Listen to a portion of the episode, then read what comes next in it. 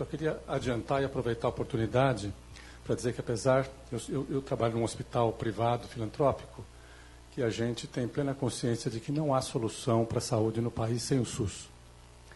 E a gente, de várias maneiras, tenta, de alguma forma, poder colaborar com o SUS e com a liderança que o SUS tem na condução da saúde do, da, da, da população brasileira. Eu acho que isso é muito importante, um momento muito oportuno, porque logo após a Copa, a Argentina foi derrotada por 3 a 0, agora que eu fiquei sabendo também. É, nós vamos ter uma eleição e já há candidatos que já fazem discursos frontalmente contra o SUS e a gente precisa se posicionar em relação a isso. Bem, é, para discutir a questão da, da, gestão, a gente vou dizer que nós estamos atravessando um momento revolucionário no sistema de saúde, porque desde a Segunda Guerra Mundial, pelo menos desde o final da Segunda Guerra Mundial até agora, os sistemas de saúde se preocuparam muito mais com a doença iniciaram no início do, do, do, do pós-guerra com projetos de trabalhar com a saúde e manutenção da saúde, porém, durante o, o, o trajeto dos sistemas de saúde, a gente deixou de ser, de entregar saúde para entregar procedimentos. Isso especialmente nos hospitais.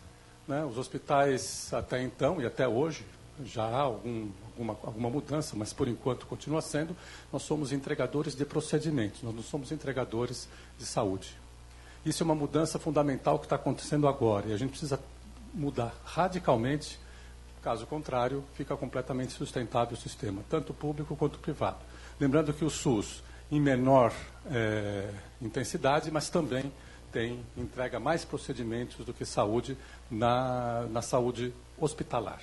Então, é, a saúde hospitalar é um pedaço, não é muito grande, é um pedaço pequeno da linha de cuidado, mas é um, é um, é um pedaço muito caro e muito ainda com que as pessoas dão uma importância exagerada para esse setor. Então, a gente lá dentro tenta para é, é, quando vai analisar a tecnologia de saúde, temos que analisar dentro de todo esse contexto. E eu vou tentar contribuir com o debate é, rapidamente a, a, falando isso aqui. A primeira questão para a gente poder fazer, as instituições precisam ter propósitos. Né? Eu vou mostrar aqui rapidamente o, o propósito do Hospital Sírio-Libanês para dizer, olha, o que, que nós queremos, da onde nós vamos partir. Nós, vamos, nós estamos é, gerenciando e montando todo esse serviço para quê? Nosso propósito é conviver e compartilhar, porque a gente imagina que um, um hospital, a convivência e o compartilhamento é que vai fazer com que a gente consiga trabalhar. A gente procurou não falar nada em relação à doença em todo o nosso planejamento.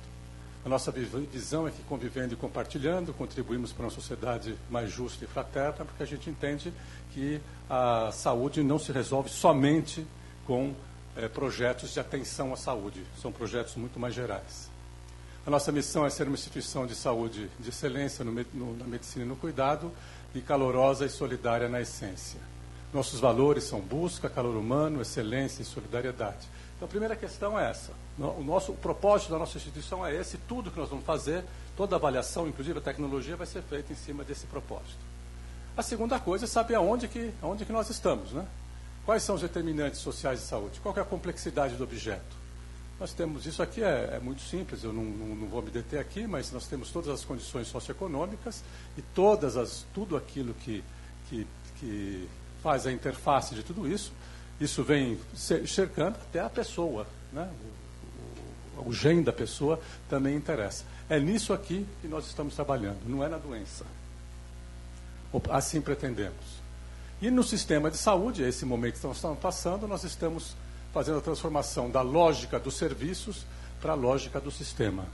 Eu me lembro quando eu fiz é, saúde pública, é, ser um gestor de saúde era fazer um cálculo de quantas salas a gente precisava para vacina, quantos funcionários, quantas geladeiras, quantos consultórios, etc, etc, etc. é muito importante, isso é muito importante, mas isso não representa nada. A gente, hoje a gente acha que tem que fazer o cálculo de quanto que nós vamos fazer para realmente ter um impacto positivo na, na saúde das pessoas. Então, parece semântica, mas não é. E a gente tem que sair, então, da lógica da oferta e demanda para a lógica do acesso. Sair da lógica de entrega de procedimento para a atenção integral, para a qualidade dos serviços, para o usuário, para centrado no usuário e para o desfecho clínico. O desfecho clínico é o resultado. As escolas de medicina, eu estou formado há, 30, há mais de 35 anos, é, ensinavam de que nós éramos portadores de ceder os melhores meios para as pessoas e não os resultados. Então a gente prometia para a pessoa o melhor conhecimento, a melhor tecnologia, mas a gente não prometia resultado. E isso acabou. Nós estamos no momento em que nós temos que entregar resultado. Resultado concreto em saúde. E isto, esta que é a grande mudança, isso mudou completamente a, a, a gestão, a, a gestão da saúde. Por que, que a gente faz a distinção entre sistema de saúde e sistema de atenção à saúde? O que eu vou discutir agora é sistema de atenção à saúde. Porque o sistema de saúde não é uma coisa que, que diz respeito somente ao Ministério da Saúde ou ao, aos equipamentos do Ministério da Saúde. Quer dizer, habitação, trabalho, habitação, transporte, etc, etc, etc. Isso é o sistema de saúde. E tudo isso impacta na saúde. O sistema de atenção à saúde é o que nós vamos discutir, que são a linha de cuidado, as unidades de saúde, os hospitais, etc. Tá? Então, é só para fazer essa distinção, que essa distinção, nesse momento, ela, ela se torna muito importante. É, a gestão do, do sistema de serviço de saúde passa, então, da gestão baseada em recursos e opiniões, isso é muito comum, os médicos conhecem muito bem, a minha experiência em determinada situação é essa, etc., para a decisão baseada na ciência, nas evidências a gestão das condições agudas para a gestão das condições crônicas, porque nós estamos numa, numa situação completamente diferente. E da gestão dos meios para a gestão dos fins, que é o que a gente chama de gestão da clínica ou governança clínica. Portanto, eu vou falar com o viés médico na questão da gestão de, de um hospital, porque eu vou falar sobre a gestão da clínica. Eu não vou falar sobre EBITDA, eu não vou falar sobre a contabilidade, eu não vou falar sobre o resultado, que pouco importa. A gente não pode ser insustentável, é óbvio. Não, tem, não teria condições de nenhum sistema, nem o SUS, eh, coisas que somente não, não, não, não Mas eu não estou falando disso, eu vou falar da gestão da clínica. Gestão aqui que o resultado final do hospital, que é o que interessa para a gente, pra, que a gente faz para as pessoas. Tá?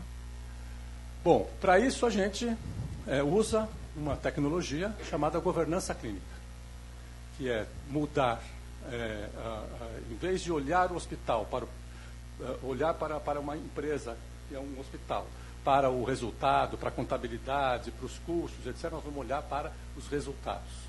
E esses custos, as coisas vão ser apoio para mim e não o fim. Parece semântica, mas a gente acha que esse momento que nós estamos atravessando faz é, completa diferença nessa, nessa situação. E é isso que nós vamos fazer eh, daqui para frente nessa coisa. Para isso, a gente está usando um, um, uma fórmula que ela não tem um valor numérico, mas ela tem um valor filosófico de compreensão interessante, que é do Michael Porto e da, da, da em que eles não dá mais, não é mais possível se entregar procedimentos. Nós temos que entregar valor para as pessoas. E o que, que é valor?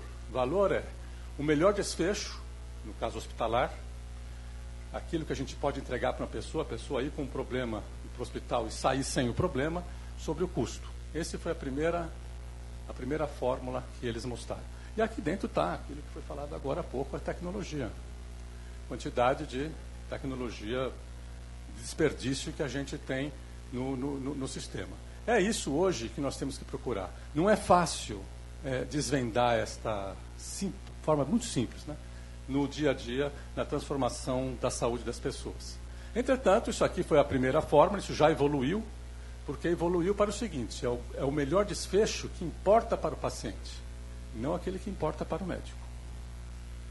Tem muitos trabalhos científicos que mostram que, é, perguntando para o médico o que aconteceu com seus pacientes, como seus pacientes estão, meus pacientes estão ótimos, eu fiz uma cirurgia, ele está sem dor, ele está sem incontinência urinária, ele está sem, sei lá, aquilo que, que se espera da cirurgia. E quando vai perguntar para o paciente, o paciente diz, não, eu não estou tão bem, não estou tão bem assim. E há uma diferença muito grande entre as interpretações daquilo que o sistema faz, daquilo que as pessoas fazem. Então, mudou. Valor também não é aquilo que nós encontramos somente escrito no prontuário, é aquilo que o paciente ou as pessoas que estão sendo atendidas por nós nos falam. Sobre o custo. Já era uma evolução. Ali era, ali era o, o resultado que se esperava. Aqui é o resultado que o paciente te informa sobre o custo e evolui para o que a gente tem agora, a gente desenvolveu isso aqui no Sírio Libanês depois de muita discussão, que valor é igual a pertinência, a pertinência ela pode ser zero ou um, vezes o desfecho, melhor desfecho o paciente, mais a experiência que o paciente tem sobre não custo. Porque nós não estamos lá também para economizar, como falou, nós estamos lá para usar o custo adequado sobre o desperdício, que é enorme na saúde, enorme. Esta fórmula diz, primeiro, pertinência. Quanto de cirurgias desnecessárias nós fizemos ou, ou fazemos todos os dias? Quanto de tecnologia desnecessária utilizamos todos os dias? Quantos exames desnecessários a gente faz? Tudo isso estaria aqui dentro dessa conta para fazer. Se eu faço uma cirurgia, por exemplo, e eu não precisava fazer essa cirurgia, essa conta é zero. Essa conta aqui vai ser zero. Eu não entreguei valor nenhum para o paciente. O paciente pode ir para o hospital, fazer uma cirurgia de coluna desnecessária, sair bem, achar que está bem, mas se você for analisar isso na linha de cuidado, for conversar com ele, não perdeu nenhum sintoma, continuou com as mesmas coisas, foi zero. A cirurgia era impertinente.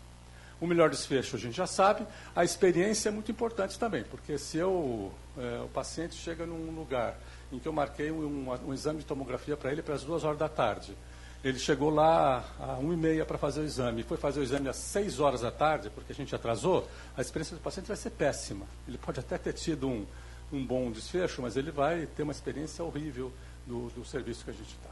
O desperdício, a gente já, já discutiu o assunto.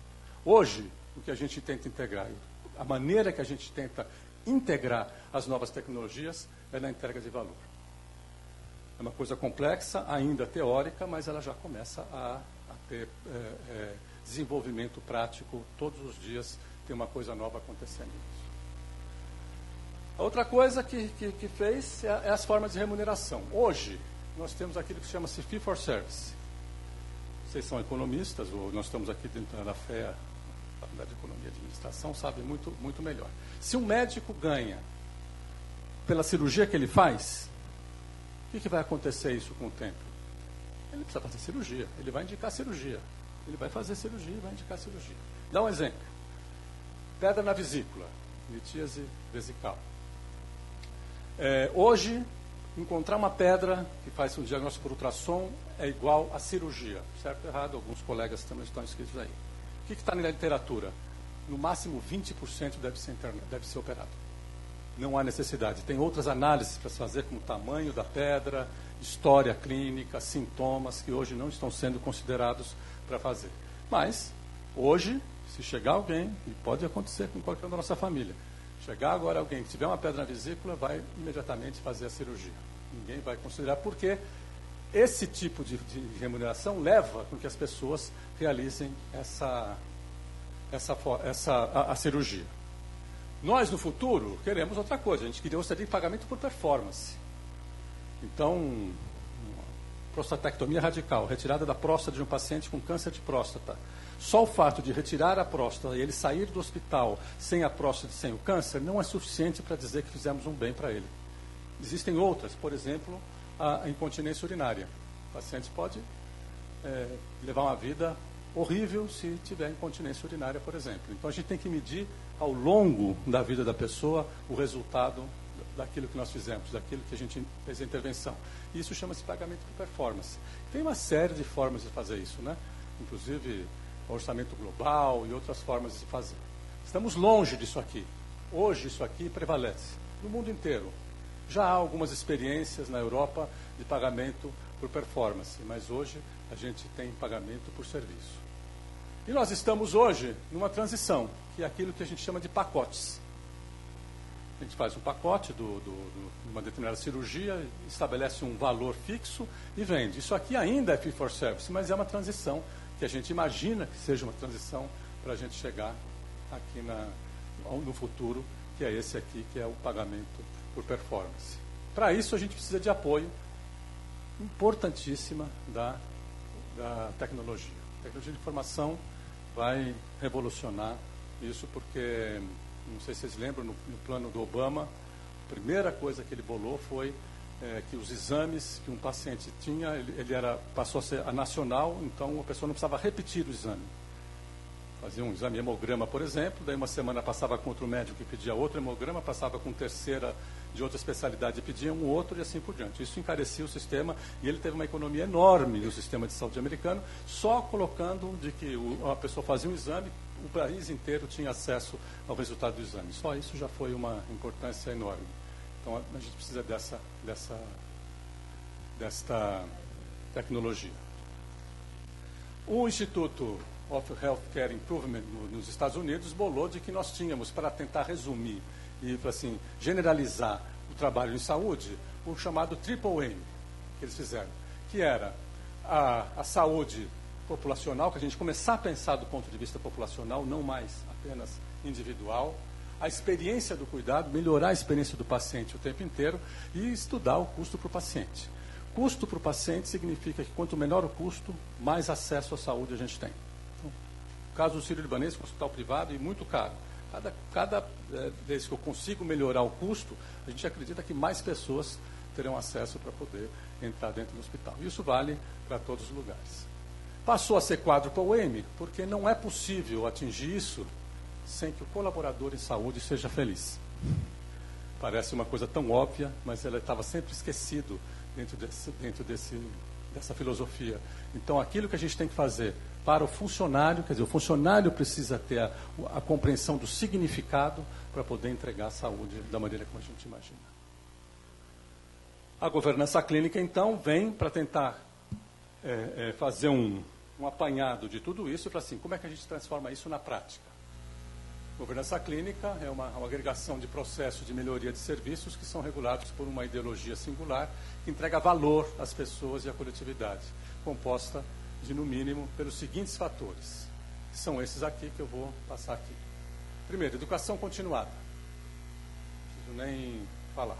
Avaliação clínica. A avaliação clínica é uma espécie de uma auditoria mas não é, não é uma auditoria como fazem os planos de saúde para saber se usou tantas luvas ou tantas seringas. É uma auditoria para saber se aquele procedimento que eu fiz, se aquele curativo que eu fiz na ferida do paciente teve o resultado, teve o resultado que a gente esperava.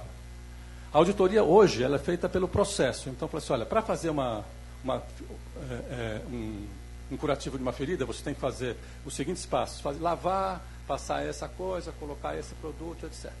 As auditorias hoje, se elas veem que as coisas foram cumpridas, elas colocam checado, foi realizado. Mas se piorou a ferida, a pessoa não, não liga muito. Então, a gente está tirando o olho do processo para olhar para o resultado. É isso que é a avaliação clínica. A efetividade clínica, que é a análise do desfecho, eu vou falar um pouquinho mais para frente aqui. Pesquisa e desenvolvimento, o tempo inteiro a gente precisa entender que, que novos procedimentos, que novos processos a gente tem que fazer.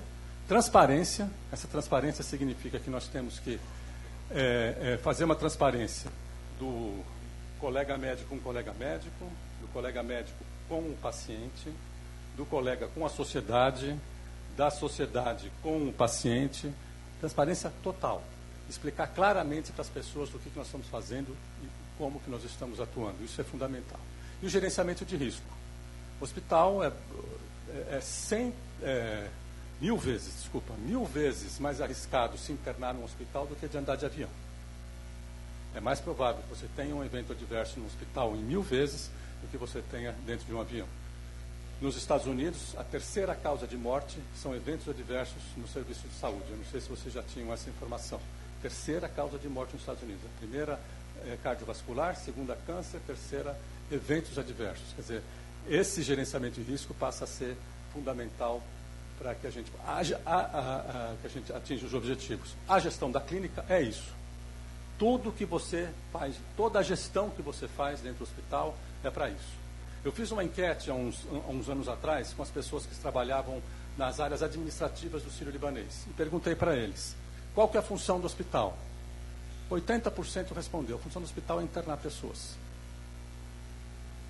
E a gente falou assim: não é. A função do hospital, internar é o meio.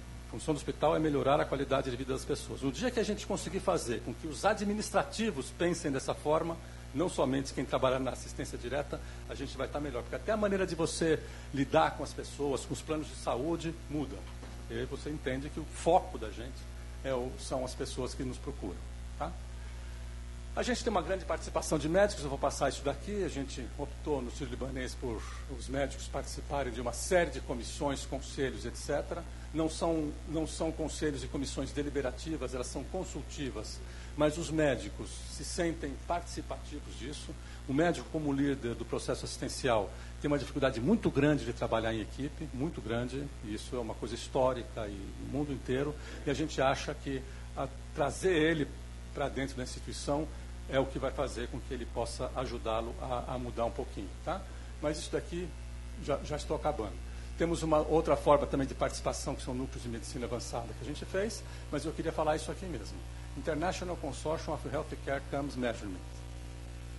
Isto é uma instituição que foi fundada aqui pela Boston Consulting, Instituto Harvard e, o Instituto Karolinska da Suécia, que é, pegaram a fórmula de valor e falaram assim, como que nós vamos medir o desfecho clínico?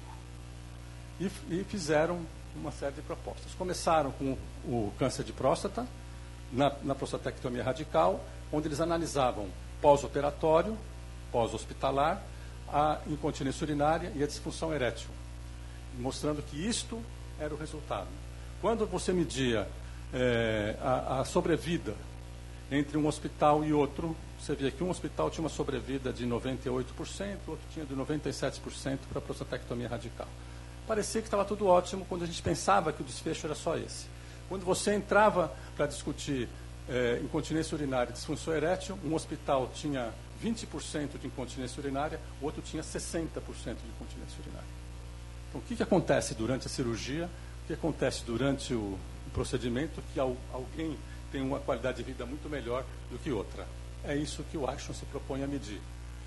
A gente, nós somos um, um hospital que nos associamos a essa Action para poder entender o, o, o, isso e já fizemos isso para 16 diagnósticos tá? e já temos 1.360 pacientes. Parece pouco, mas não é fácil, porque a gente tem que acompanhar essas pessoas durante cinco anos é, para saber qual foi o real resultado desses diagnósticos que ele teve durante a vida dele. Aqui, nesta, nesta proposta aqui, é avaliado o valor. Né? Então, o desfecho, o custo, é analisado o custo de cada uma dessas coisas aqui. E existe uma diferença enorme entre duas equipes médicas. Uma equipe médica custa 10, outra equipe médica custa 30 em relação ao mesmo procedimento. Por que será que tem essa variação tão grande?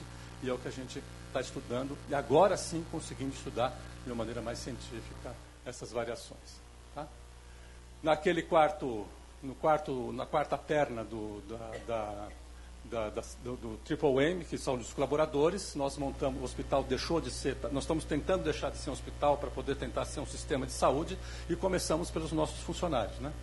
copiando o que tinha acontecido na GE, Boeing, Lowe's e Walmart, e montamos um sistema que, chama, que a gente chama Cuidando de Quem Cuida, que é um programa para o funcionário do hospital, e ele é atendido dentro do hospital. 100%. Então, ele não tem, o hospital não dá mais plano de saúde para o funcionário. O hospital pega todos os funcionários e fala assim, nós agora somos quem vai cuidar da sua saúde. E fizemos um sistema de extensão primária, com médicos de família, que são os, os gatekeepers, e com todo. Aí, aí, depois entra no sistema, com nutricionistas, fisioterapeutas, equipe multiprofissional, que vai cuidando dos, do, do, dos pacientes. Algo, eu queria só mostrar para vocês alguns resultados, porque eu já estou atrasado aqui, desse, disso nós tivemos uma redução daquilo que se chama sinistralidade, né? porque é tão estranho né? você imaginar que a, o, o, operador de plano de saúde mede a, o, a saúde das pessoas em sinistralidade. É um paradoxo. Mas nós caímos de 99% para de 96% para 74%. Quer dizer, o hospital acabou, no fundo, no fundo, economizando um pouco de dinheiro aqui. Né? Redução do custo per capita, redução da taxa de internação, de, internamos muito menos pessoas, reduzimos visitas de pronto atendimento, redução de consultas de urgência e redução de uma série de coisas, isso daqui num trabalho feito depois de dois anos. Tá? Hoje nós já completamos, é, vamos completar o quinto ano disso daqui, e esse, esse foi um sucesso tão grande que já tem duas empresas que compraram esse, esse projeto, que é o Banco Votorantim e o Banco Santander. Estamos fazendo exatamente a mesma coisa. Eles tiraram o plano de saúde, e estão sendo todos atendidos no Sírio Libanês dentro desses, desses preceitos. Desculpa de eu ter acelerado um pouquinho no final, no final, mas nós também estamos preocupados com o nosso voo, porque o nosso voo não, eh, sai acho que às é, 7, 7 horas, 7 e 15, não sei. Então. Oi? Não estou atrasado? Tá bom. Obrigado, gente.